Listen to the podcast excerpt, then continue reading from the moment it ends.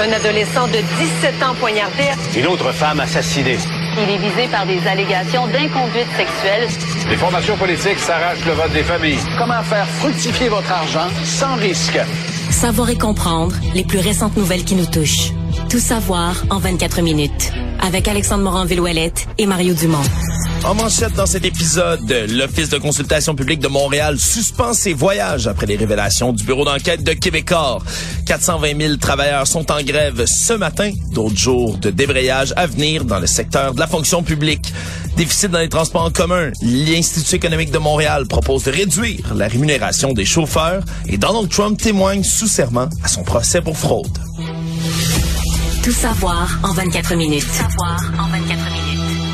Bienvenue à Tout savoir en 24 minutes. Bonjour Mario. Bonjour. Suite aux révélations de nos collègues du bureau d'enquête de Québécois qui révélaient des dépenses assez inusitées, merci, pour des missions à l'étranger qui étaient empruntées par l'Office de consultation publique de Montréal. Euh, voyages, entre autres, comprenant des visites chez des amis, par exemple, des soupers faramineux au restaurant, des déplacements avec des, Des rapports... soupers, des soupers nombreux, des repas nombreux au restaurant aussi. Oui, nombreux repas au restaurant, certaines fois pour des occasions un peu floues, mais surtout pour des motivations. Ben, ouais, peu des, floues. mis- des missions un peu floues, là, parce que les rapports de mission, euh, sais, par rapport à la durée du voyage, il y en a combien qui est vraiment la mission, qui avait vraiment des activités officielles, protocolaires, organisées, utiles? Euh, les rapports de mission sont peu documentés. peu documenté, parfois même carrément absent, où on, refuse d'expliquer exactement quelles sont les retombées, là, par exemple, d'un voyage. C'est bien beau aller faire rayonner la ville de Montréal ailleurs dans le monde, mais de Ouais, quelle mais manière? L'Office de consultation publique de Montréal, son rôle, c'est de consulter les Montréalais. Bon, là, ils nous disent, Ah, nous, on a une expertise extraordinaire, faut aller la partager à travers le monde. Ouais, OK.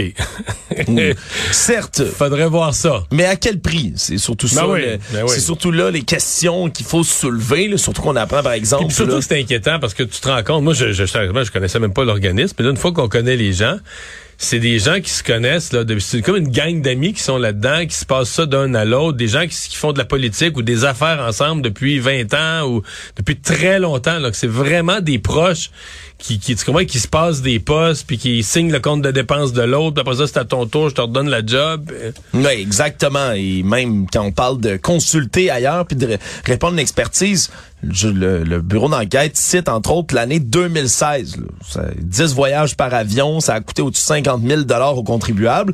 Dans une année où 10 voyages en avion, c'est une année où on consultait les Montréalais du côté de cet office au sujet de réduire la dépendance de la ville aux énergies fossiles. Pour ça, on a fait Ouais. plusieurs voyages en avion. Bref, c'est après toutes ces révélations que la présidente de l'Office de la consultation publique de Montréal a indiqué aujourd'hui qu'ils allaient revoir les règles autour des frais de représentation, Ben, autour revoir, euh, je comprends bien jusqu'à maintenant, il y en avait à peu près pas là. Oui. À peu près pas. Euh, Leur réponse c'est de dire on n'a pas contrevenu aux règles parce que les règles euh, il y en a pas là, c'est nous qui les faisions au fur et à mesure. Ouais, et là, on a annoncé que d'ici à ce que ce soit revu, là, la révision complète du processus de la représentation de l'organisation, tous les voyages vont être suspendus d'ici là. Alors qu'on veut s'expliquer un tout petit peu mieux comment on dépense, puis surtout comment on justifie les dépenses de cet organisme-là. Comme tu dis, Mario, c'est vraiment ça qui est inquiétant. On, on connaît pas vraiment certains organismes comme ceux-là qui sont financés à 100% par des fonds publics et qui ont l'air de se gâter. Mais là. euh, il y a quand même une pression là, sur la, la présidente Dominique, ben, l'ex-présidente Dominique Olivier, qui est maintenant la présidente du comité exécutif de Montréal. Peut-elle, et c'est la question que l'opposition, à mon avis, la question la plus pertinente que l'opposition a, pas- a posée, là. Est-ce qu'elle peut rester en poste? Est-ce que tu peux préparer le budget de la ville de Montréal, qu'on qu'on dit est un des budgets les plus difficiles à préparer de l'histoire, que cette année, les finances à Montréal, c'est vraiment dur avec l'inflation. Est-ce que tu peux préparer le budget de la ville de Montréal pour cette année? Avec la crédibilité entachée par un tel dossier de gestion de fonds publics. La mairesse Plante a répondu oui à ça, réitère sa confiance en Mme Olivier, mais euh, l'opposition a carrément demandé son départ. Toujours en parlant d'argent public, c'est ce matin que près de 420 000 travailleurs du Front commun là, des employés de l'État ont amorcé un débrayage massif, débrayage qui devrait d'ailleurs se poursuivre les 21, 22 et 23 novembre prochains, alors qu'on prévoit là, vraiment de tout fermer dans ces journées-là, alors que semble piétiner pour l'instant les négociations entre l'État et le secteur public, parce que même si on se dit là, optimiste d'un côté comme de l'autre d'en arriver à un accord avant Noël. Il se passe pas grand-chose. Il se passe pas grand-chose, Mario. C'est ça qui est pas très clair. Puis aujourd'hui, euh, d'abord, euh, parlons d'abord de des manifestations, parce qu'il faut le souligner. Ça s'est bien passé. C'est bien passé partout. Dans les écoles, on avait annoncé que c'était ligne de piquetage le matin, mais que vers les 10h30 ou à peu près, euh, la, dans la plupart des endroits, on allait rentrer à l'intérieur, commencer à accueillir les jeunes pour faire l'après-midi d'école. Ça semble s'être passé comme ça, assez bien, même très bien. Euh, les dirigeants syndicaux ont fait des discours très responsables. Donc, il n'y a, rien à dénoncer. Là. les choses se sont euh, très bien déroulées pour un syndicat qui fait valoir son droit. Il a le droit de grève au renouvellement de la convention collective. Mais là où ministre, à mon avis, euh, Sonia Lebel a marqué un point. C'est quand elle a dit aux centrales syndicales, ben, on serait peut-être rendu à l'étape que vous nous fassiez une contre-offre. Et là, la version syndicale, c'est nous, on fait pas. Parce que là, le gouvernement est rendu à quatre offres. Mais je dis pas. Mettons deux. Mettons que les trois premières, ça en fait une, là. Oui, puis. là, ils en ont rajouté, c'est ça. À la fin octobre, ils ont rajouté de l'argent, ils ont rajouté un milliard. Là, le syndicat dit, ah ben nous, on fait pas de contre-offre parce qu'on considère que cette offre-là est ridicule. Puis nous, on attend d'avoir une offre sérieuse avant de faire une contre-offre. Mais la demande syndicale est de 20% sur trois ans, qui est quasiment 7% par année. Là. Tu dis, ben, à ce compte-là, la ministre aurait pu dire, ben vous aussi, ce que vous demandez, c'est tellement gros que c'en est ridicule. Puis moi, je fais plus d'offres, puis... Le prêt. Et, et, la présidente de la FTQ, quand elle a décrit pourquoi elle voulait pas se mettre le bras dans le tordeur pour faire une contre-offre, ben, elle a dit, ouais, mais là, moi, je fais une contre-offre, là, je vais baisser ma demande. Puis après ça, la ministre ben, va m'offrir un petit peu plus. Puis là, elle va vouloir que je baisse encore. Oui, ouais, mais ça, là, c'est ça une négociation. Oui, c'est le concept même de la négociation. sais, moi, je vais acheter ta maison, euh, tu l'as mis en vente à 400 000, je te fais une offre à 360, tu me reviens à 390, je te reviens à 370. Finalement, on s'entend à 378, tu sais. Mais c'est le principe d'une négociation, là. Tu sais, c'est de dire, ben là, moi, je baisse un peu, l'autre remonte. Puis la monnaie, tu vois, il y en a un qui va casser, qui est pas prêt. Fait que, tu sais, c'est un peu ça, le, principe même de la négociation. Puis là, ben, c'est comme si ça négocie à, un, là. Même si le gouvernement... Puis je suis le premier à dire que l'offre du gouvernement est pas énormément généreuse.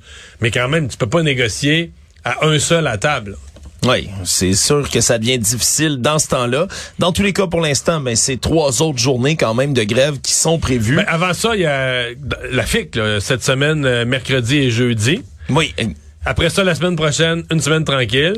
Mais là, dans l'autre semaine, ça commence euh, cowboy parce qu'il y a trois journées, 21, 22, 23, le Front commun. Puis là, le 23, tu vois, le Front commun, et la FAE. Donc le 23, retenez cette date-là. Je pense que c'est un jeudi, jeudi le 23. Là, tu as le Front commun et la FAE qui vont être tous en grève.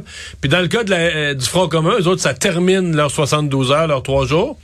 Mais dans le cas de la FAE, c'est le début d'une grève générale illimitée. Donc les écoles fermées complètement pour des jours et des semaines s'il faut jusqu'à nouvel ordre. Est-ce qu'une entente peut survenir avant la semaine du, avant cette semaine du 21 novembre? C'est vraiment, vraiment, vraiment pas beaucoup de temps. Actualité. Tout savoir en 24 minutes. Alors qu'on continue de discuter de la manière dont pourraient éponger les déficits des sociétés de transport euh, un peu partout au Québec, l'Institut économique de Montréal a lancé un pavé dans la mort, Mario, ce matin, en démontrant que selon une de leurs études, ben, qu'on pourrait éponger les déficits des entreprises de transport de moitié simplement en rémunérant différemment les chauffeurs d'autobus là, et les chauffeurs différents euh, métro et autres au travers des sociétés de transport du Québec.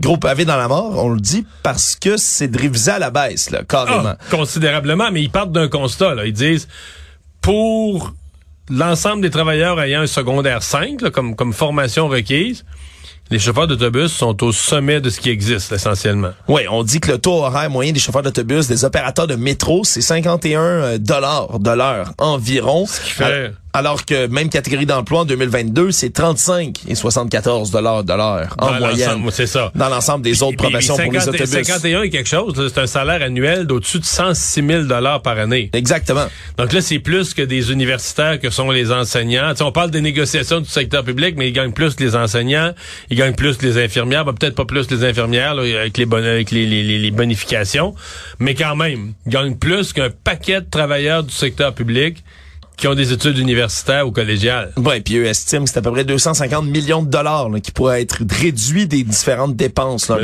T'as-tu pensé à la guerre syndicale? Couper de 30% les salaires des chauffeurs, c'est Ouais. c'est On s'entend que c'est impensable, impensable. mais Mais c'est matière à réflexion, c'est-à-dire que c'est un conseil intéressant. Ben, c'est-à-dire que les, les sociétés de transport disent on est cassé, on est cassé, on est cassé, il faut que quelqu'un éponge notre déficit. Mais pense-y. Les sociétés de transport, puis les villes qui, les gèrent un peu, parce que les sociétés de transport sont des créatures des villes, ils vont voir le gouvernement du Québec. Puis ils disent paye notre déficit. Le gouvernement du Québec est en négociation avec ses syndiqués. Fait que c'est comme si le gouvernement du Québec, qui paye un enseignant, moi je sais pas, là, 80, 90 000 par année, épongerait les déficits d'une société de transport qui paye ses chauffeurs qui ont un secondaire 5 106 000. C'est quasiment une insulte à l'enseignant. Parce que c'est comme, ça devient le gouvernement du Québec qui met plus prioritaire d'aller compenser le trou qui a été fait par les sociétés de transport que d'améliorer les conditions de travail de ses propres travailleurs. Je trouve que, que c'est vraiment, euh, c'est une question majeure qui est posée aux villes. C'est une question majeure qui est posée aux sociétés de transport. Je comprends qu'ils voudront pas rouvrir les conventions collectives pour baisser les salaires de 30% mais ils ont une crise sur les bras, puis qui justifie le gouvernement du Québec de de pas. Ben, cette année, il a quand même épongé une partie du déficit, mais euh, c'est un, un vrai questionnement. Oui, c'est un vrai questionnement qui tombe en même temps où aujourd'hui, on a réagi là, du côté de la communauté métropolitaine de Montréal, qui ont fait parvenir une lettre au premier ministre François Legault, et ils ont révisé leur calcul du déficit là, dans les sociétés de transport. Parce qu'il faut comprendre, c'est depuis le tout début là, de cette crise-là, les gouvernements des villes et le gouvernement du Québec sont pas au même endroit par rapport au déficit. Là. Ils l'estiment pas, ils n'estiment pas du tout le même moyen. Les municipalités, eux, disent c'est un déficit de 532 millions. Le, le fait le budget provincial, 338 millions de leur côté. C'est ce qu'on estime dans le- de, comme trou exactement, comme déficit. À cause tout ça de la taxe sur l'immatriculation qui est prise en compte ou pas, là, dépendamment du calcul qu'on fait. On a aujourd'hui quand même revu tout ça à la baisse, là, en, en parlant d'un trou de 265 millions. Euh, finalement, là, le, le- ce qui était le montant là, de 70% épongé par le Québec dans cette histoire-là. Et là, on a mis fin du côté du gouvernement aux négociations pour 2024, entre autres en termes de Ouais, non, là, c'est fini. C'est ça le montant, puis c'est ça, puis vous arrangez avec le reste. Ouais, la ministre des Transports Geneviève Guilbeault avait déjà qualifié d'ailleurs cette offre-là de finale.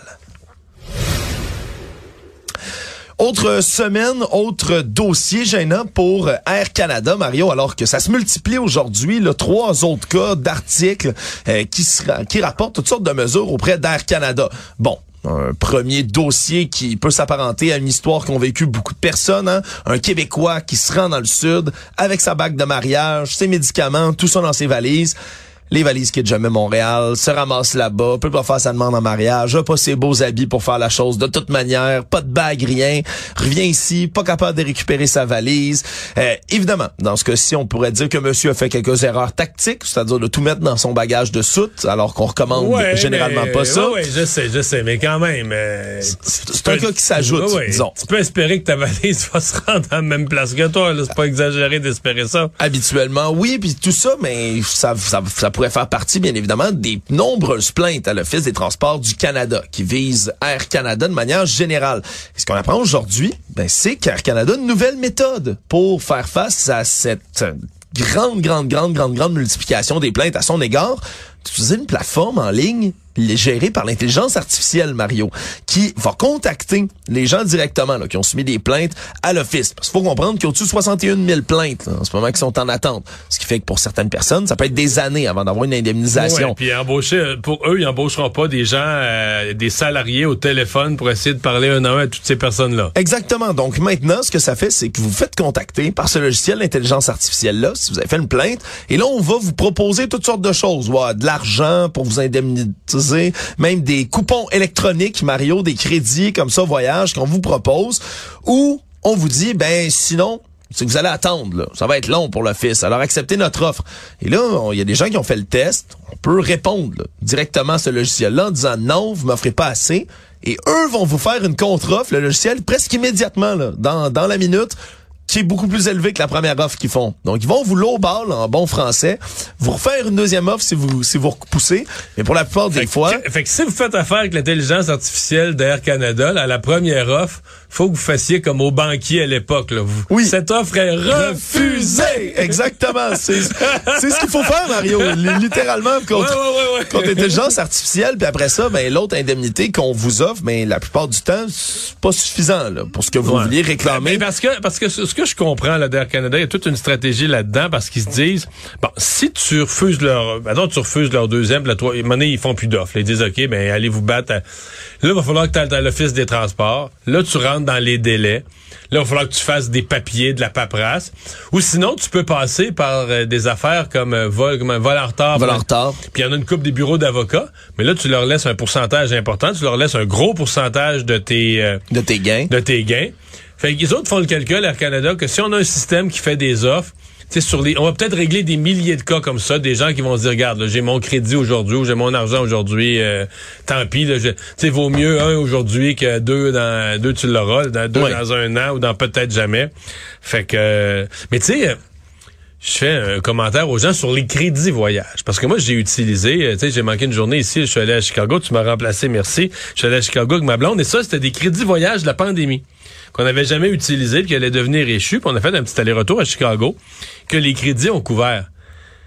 Mais calculez, je dis aux gens, calculez que si vous ramassez deux piastres de crédit, ça vaut une pièce. En d'autres termes, moi, c'est un voyage beaucoup plus long avec un transfert. Tu comprends? Normalement, qui aurait Oui. coûté le double, là. Qui m'a, qui m'a- parce que une fois que tu rentres dans le système, là, moi j'étais avec une compagnie américaine, toi, tu rentres dans le système, puis tu dis moi je viens magasiner avec des crédits là, là là, t'es plus dans, on dirait que t'es plus dans le même système, t'as plus accès au rabais ou tu sais, Non, non, c'est c'est des Là, crédits, ils valent ce qu'ils valent, puis c'est tout. c'est tous les prix sont au maximum. Fait qu'un vol euh, pour une destination habituelle, un New York, un Chicago, un Washington, un vol que tu pourras avoir à 300-400 pièces, là tout à coup ils sont tous à 800 là. Ouais. C'est non, c'est c'est c'est assez un crédit, un crédit là, c'est triste, mais tu perds pas tout, mais tu te fais un petit peu avoir quand même. Là. Oui, absolument. Puis tout ça s'ajoute, bien évidemment, mais aux autres tuiles d'Air Canada là, dans les derniers mois, Mario. Puis je faisais une petite compilation aujourd'hui pour notre collègue Yasmine Abdel-Fadel, euh, des employés qui forcent des passagers à s'asseoir dans des sièges remplis de vomi qui ont mal nettoyé. On a deux cas. Un, la conseillère générale de la mobilité du Canada qui se fait oublier son fauteuil roulant dans un avion. Un homme atteint de paralysie spastique qui est obligé de se traîner en rampant dans Ça, une allée plus triste parce qu'on l'aide pas. Euh, un député britannique qui se fait saisir, pas par les douanes, par des agents d'Air Canada, qui décident de le retarder en attendant qu'il embarque sur son vol parce qu'il s'appelle Mohamed, puis qu'on craint soudainement pour sa pour la sécurité des passagers à plusieurs reprises. Là, on commence à, c'est plusieurs cas qui s'ajoutent. On perd des lingots d'or, hein, qu'on confie Oui. à quelqu'un, un voleur qui vient avec un faux papier, pas de double vérification, on perd tout ça. C'est une mauvaise année. C'est beaucoup, c'est beaucoup de, de cas comme ça, Mario, qui peuvent être rigolos, mais j'en ai trouvé un, un autre aujourd'hui aussi. C'est Non, dans mais moi, je mets ça, c'est la malchance. ça. C'est une mauvaise année. média euh, anglophone, c'est CBC qui rapportait ça aujourd'hui. Une dame du nom de Chanou Pandey qui va entreprendre des euh, démarches judiciaires contre Air Canada. Un vol de septembre, semble-t-il, qui partait de l'Inde pour la ramener, elle et son père, qui venait juste d'avoir sa citoyenneté permanente ici, de résident permanent ici au Canada. Prend un vol qui part de l'Inde pour se rendre jusqu'à Montréal. Et là, plusieurs heures dans le vol, son père, qui a 83 ans, mais il se met à avoir des grosses douleurs, euh, entre autres à la poitrine, se met à vomir, se met à se déféquer dessus, panique complète, demande de l'assistance de l'équipage, demande à ce qu'on atterrisse d'urgence. Le visage de son père commence à se paralyser, à s'affaisser Ben d'un côté. Là, on parle vraiment d'un problème cardiaque, règle générale. Semble-t-il qu'elle a dû argumenter pendant des dizaines de minutes avec eux que finalement, après son insistance, on a demandé s'il y avait un expert médical parmi les passagers, ce à quoi personne ne finit par répondre. Et là, alors que l'avion... ça c'est pas chanceux, par exemple, parce que sur le nombre, euh, il y aurait pu avoir quelqu'un, un professionnel de la santé. Exact, mais là, on vole au-dessus de l'Europe. Euh, Elle avise encore une fois l'équipage en disant, regardez, Donc, on n'est pas pense- au-dessus de l'océan, là. mais on, on y arrive. On arrive proche, entre autres, mais de l'Irlande. Et là, on dit, vite, c'est le dernier endroit avant l'océan Atlantique. Faut atterrir d'urgence. Mon père est en train de mourir. On a décidé de pas le faire du côté d'Air Canada. Puis finalement, ben, en arrivant à Montréal, quelques jours plus tard, le père est décédé, finalement, là, de, d'une certaine nécrose de tissu à son cœur. Ça, c'est moins drôle qu'une bague euh, oubliée. Là. On se comprend. Donc, il y a des cas comme ceux-là qui deviennent beaucoup plus graves pour Air Canada. Puis Mario, la question j'ai toujours envie de me poser, est-ce qu'une autre compagnie au monde qui pourrait, à part Air Canada, cumuler autant de prépins, puis jamais de... puis enregistrer quand même des profits records pendant un trimestre? C'est assez spécial, merci. Tout savoir en 24 minutes. Dans les affaires judiciaires, le boxeur à la retraite David Lemieux a été formellement accusé d'avoir proféré des menaces de mort à Laval en septembre dernier. Une seule accusation donc contre l'homme de 34 ans qui a comparu le 2 novembre dernier par voie sommaire. lorsque les infractions sont moindres, c'est ce qui arrive habituellement. Et malheureusement, on n'a pas plus d'informations sur ce qui se serait passé. C'est pas le contexte. Non, malheureusement, c'est pas le contexte en ce moment. C'est quand même pas le premier démêlé avec la justice là, pour l'ancien combattant. En juin 2014, il y avait une altercation entre lui et son ex-conjointe qui finalement euh, a été retiré, le tous les chefs d'accusation dans ce dossier-là en avril 2015. C'est survenu aussi là, cet événement-là quelques mois maintenant après que la Mercedes de David Lemieux ait été ciblée par un incendie criminel. On devrait apprendre là, un peu plus de détails très prochainement. Économie.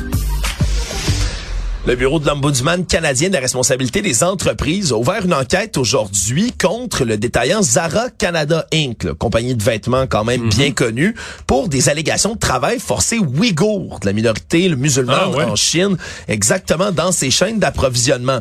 Parce que c'est quelque chose qui avait été relaté là, beaucoup depuis un certain moment dans la province du Xinjiang, entre autres en Chine, où il y a au-dessus d'un million de ces gens, de cette communauté minorité ethnique ouïghour, qui sont là, forcés, semble-t-il, dans des travail d'internement, dans des camps d'internement, de travailler de manière complètement gratuite dans ce qui s'apparente à de l'esclavage moderne.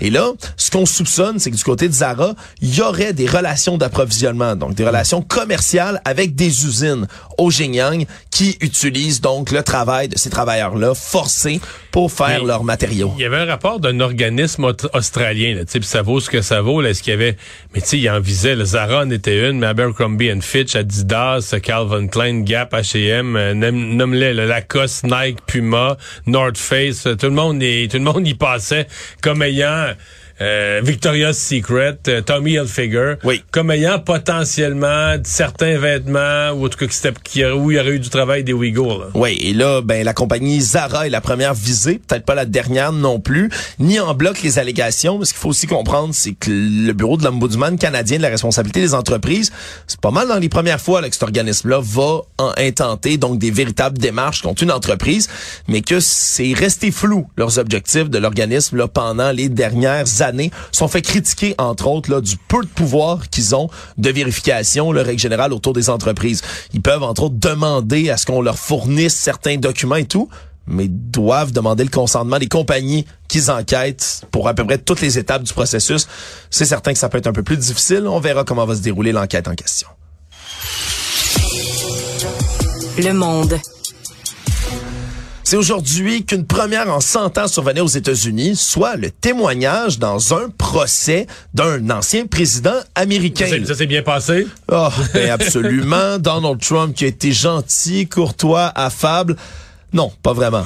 Le, juge c'est réellement tanné là. Oui, c'est quelque chose quand même parce que c'est le juge Arthur Engoron en ce moment qui préside la séance donc où devait témoigner M. Trump aujourd'hui. Et il semble-t-il que toute la journée, même si on n'a pas accès en ce moment là, aux extraits audio exacts du procès, mais semble-t-il que M. Trump a dû se faire rappeler à l'ordre à de nombreuses reprises que le juge Engoron, d'ailleurs, qui s'est fait traiter par le passé de voyou, de dérangé, d'homme haineux par Donald Trump, ben a dû lui demander de préciser puis de répondre aux questions, d'arrêter de monologuer, d'arrêter. Parce qu'il faisait des discours. Ouais, semble-t-il qu'il se lançait dans ses tirades habituelles comme quoi, ben tout a été volé, tout le monde est contre lui, le procès est motivé politiquement, etc.